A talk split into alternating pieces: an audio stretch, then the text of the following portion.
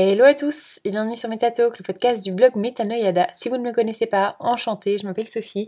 J'ai initialement un blog Metanoyada sur lequel je parle essentiellement de développement personnel, d'alimentation saine, bref, de tout ce qu'il faut pour euh, vous sentir bien. Et pour l'épisode d'aujourd'hui, eh j'ai envie de vous parler de la paresse. En tout cas, pourquoi d'être paresseux peut vous permettre de créer des choses qui comptent vraiment. En tant qu'enfant, on nous a appris à tous que travailler dur est la clé de la réussite, mais en grandissant, on a pu voir que c'est pas toujours le cas. Certains se battent euh, dans la course à la réussite pour finalement se rendre compte que les fainéants sont juste devant. Peu importe notre persévérance, c'est un peu comme l'expression uh, The early bird may get the worm, but the second mouse always gets the cheese. Alors en français, ça donne à peu près L'avenir appartient à ceux qui se lèvent tôt, mais le lève tard récolte toutes les récompenses.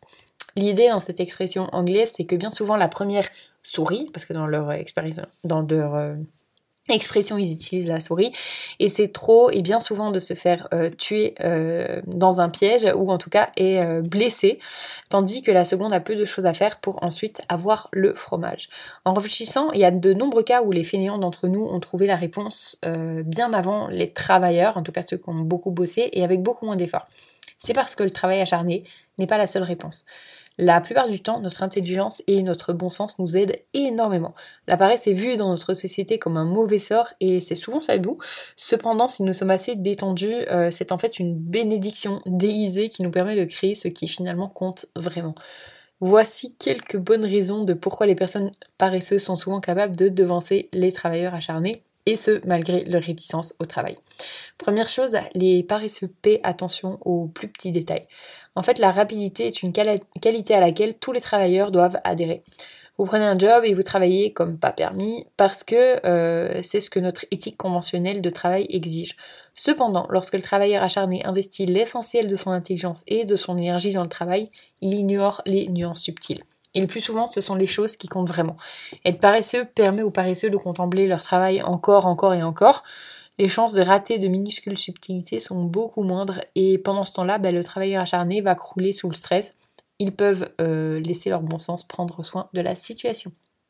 Deuxième chose, ils peuvent penser outside the box. Donc, Bill Gates a dit Je choisis une personne paresseuse pour faire le travail difficile parce qu'une personne paresseuse va toujours trouver un moyen facile de le faire. Obsédé par le fait de faire le moins possible, les paresseux, enfin le paresseux en tout cas, va toujours trouver une solution très simple de se sortir euh, des situations les plus compliquées. Ils ne peuvent tout simplement pas s'en empêcher. Il y a de grandes chances que leur euh, solution sera non orthodoxe et une hérésie totale au conventionnel, mais ça va sûrement marcher de manière bizarre mais magnifique. Troisième chose, leurs méthodes pour gagner du temps sont innovantes. Alors, les voitures ont seulement été inventées parce que les humains étaient trop fainéants que pour marcher. Les avions ont été inventés uniquement parce que les humains étaient trop fainéants à l'idée de conduire ou de faire le trajet en bateau. Les personnes fainéantes se concentrent sur créer des choses qui peuvent donner un maximum de jours de congé. Lorsqu'on regarde l'histoire, on peut voir beaucoup d'exemples de paresse qui ont aidé de nombreuses inventions. Macmillan a inventé les vélos pour qu'il n'ait plus à marcher, les programmeurs ont inventé les boucles pour éviter de faire des heures de programmation répétitive. C'est un peu comme dire si la nécessité est la mère des inventions, la paresse est le père. Quatrième chose, les paresseux pensent à des astuces auxquelles les personnes normales, on va dire, ne penseraient pas. La nature des travailleurs acharnés est de marcher sur les longueurs euh, et les côtés, tandis que les paresseux vont plutôt choisir l'hypoténuse.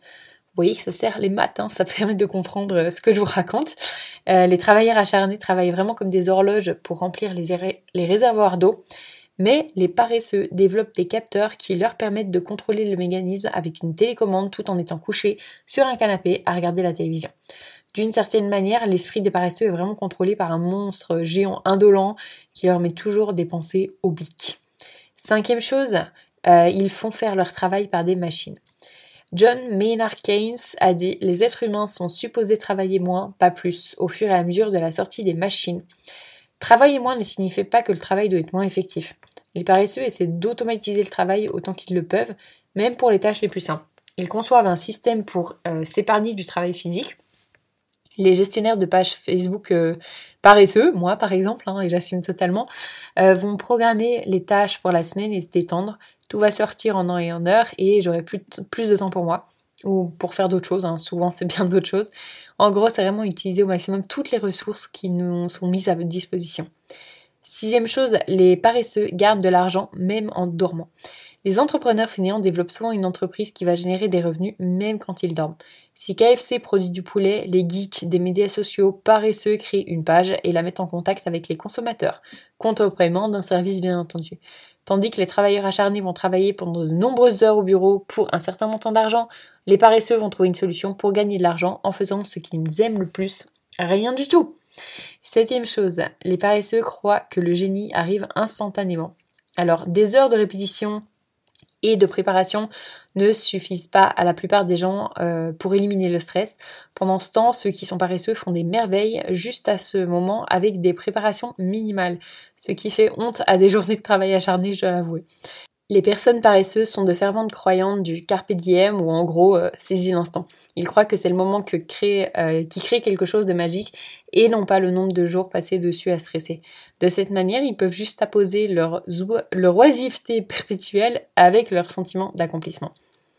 Huitième chose, ils sont paresseux parce qu'ils sont plus intelligents.